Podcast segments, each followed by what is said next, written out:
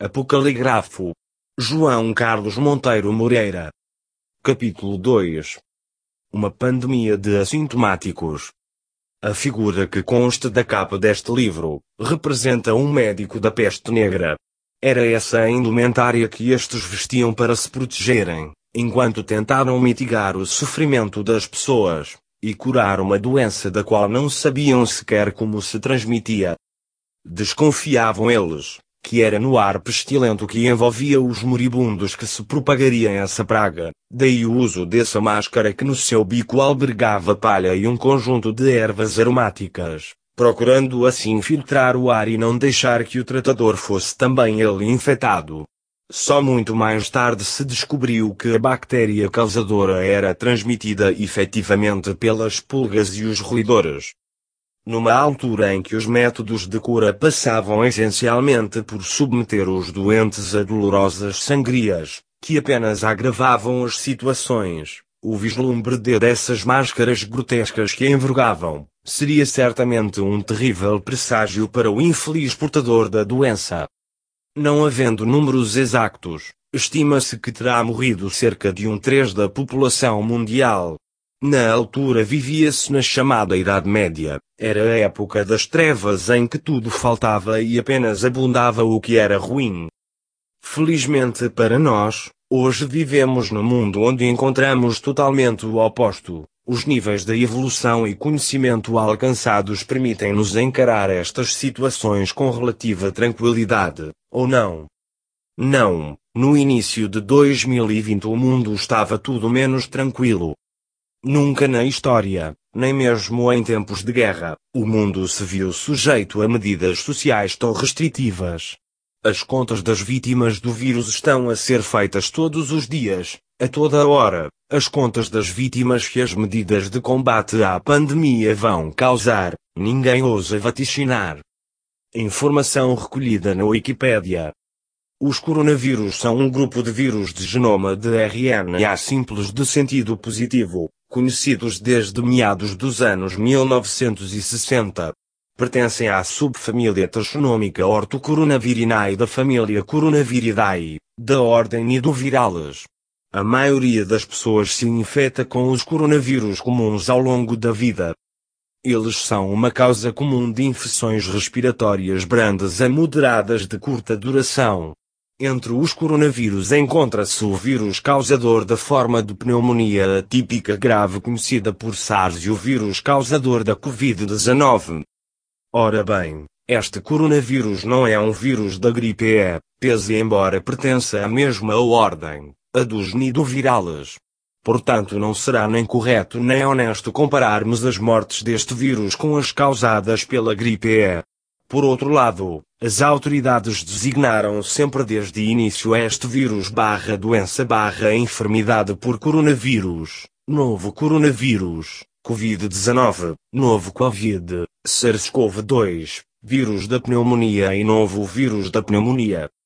São estas as designações que tenho presentes, talvez excessivas em número gerando até desnecessária confusão na população mas nunca lhe chamaram por exemplo novo vírus da gripe E.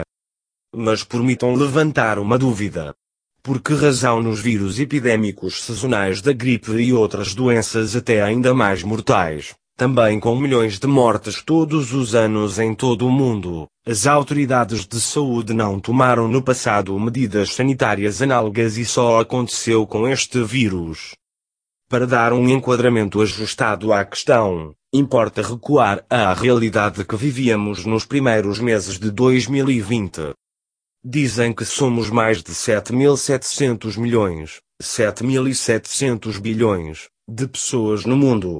Em meados do mês de março de 2020, quando começaram os confinamentos nos diversos países e as outras vigorosas medidas contra a pandemia, estimavam-se no mundo cerca de 7 mil mortes causadas por este vírus. Foi com base nestes números que tudo começou, volto a frisar, 7 mil mortes. Já não se lembrarão, mas vítimas mortais na altura eram portanto 0.0001% da população mundial, significa grosso modo que por cada 1 milhão e 100 mil pessoas tinha morrido apenas uma pessoa de complicações causadas pelo tal Covid-19. Os óbitos eram e continuam a ser na sua esmagadora maioria idosos ou pessoas já de si, debilitadas por outras doenças. Não pretendo menosprezar a vida destas pessoas, antes porém salientar que tendencialmente se morre quanto mais velhos e mais doentes estivermos. Portanto, como é costume dizer-se. Tudo como dantes, quartel-general em Abrantes. Por outro lado e para colocar em perspectiva outros flagelos mundiais, a fome por exemplo, dados da ONU, atinge mais de 820 milhões de pessoas no mundo. Quantos milhões de pessoas não morrem todos os anos com fome? Se morrer 1% que seja, estaremos logo a falar 8 milhões e 200 mil de mortes em apenas um ano, mas certamente até serão muitos mais. A sepse, sepsis ou septicemia causada por bactérias, vírus, fungos ou parasitas, causa mais de 10 milhões de mortes todos os anos em todo o mundo, principalmente em países subdesenvolvidos. Ouvem, leem ou veem alguma notícia sobre estes assuntos? Não, pois não? Em março de 2020, vendo estes escassos números da Covid, o sentido comum dizia-me que mais perigoso que o vírus era sim o alarme que em menos de três meses, este coronavírus estava a provocar no mundo.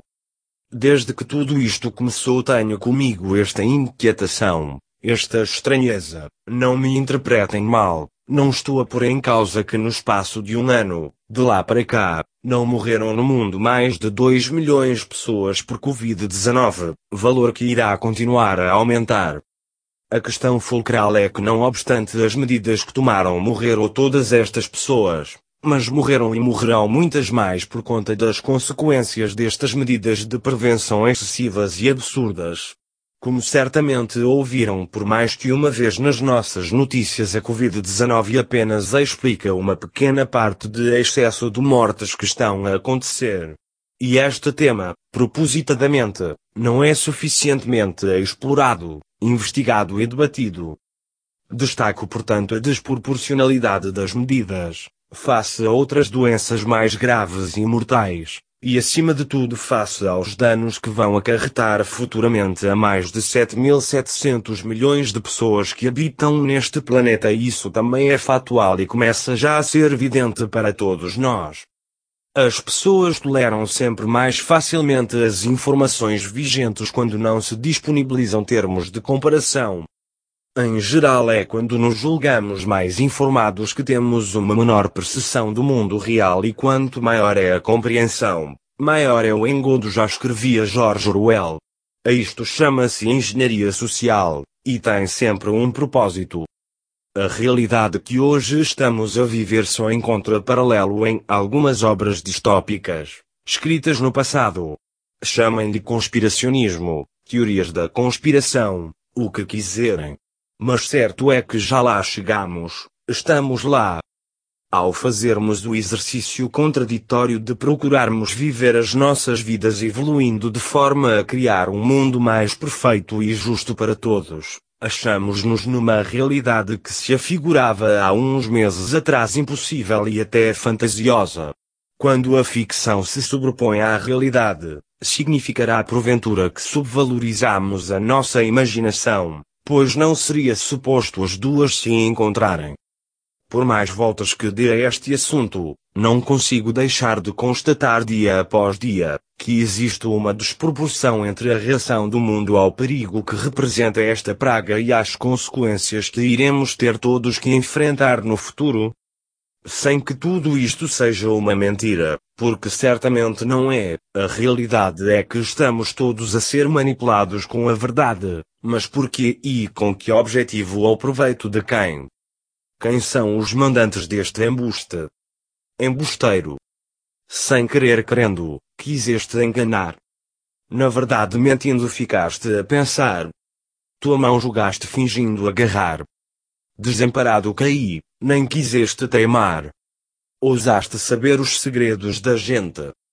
A verdade disfarças o engano desmente nos reveses da vida tão pouco medito. Eu sei que não sei e por isso acredito.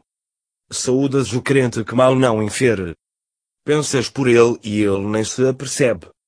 A semente plantada o fruto dará. Daninha erva o consumirá. Caminhas à chuva, disfarças o choro. Prantos uivados te pedem namoro. Sabes que tens mas tomas do outro. Tamanho desplanta tão fraco de couro. Levantas alertas instauras o medo. Persegues infantas, atormentas o velho. No campo dos fracos disputas os pontos. Dos fortes tu foges, parecem leprosos. Bandeiras, cores, praças, nações.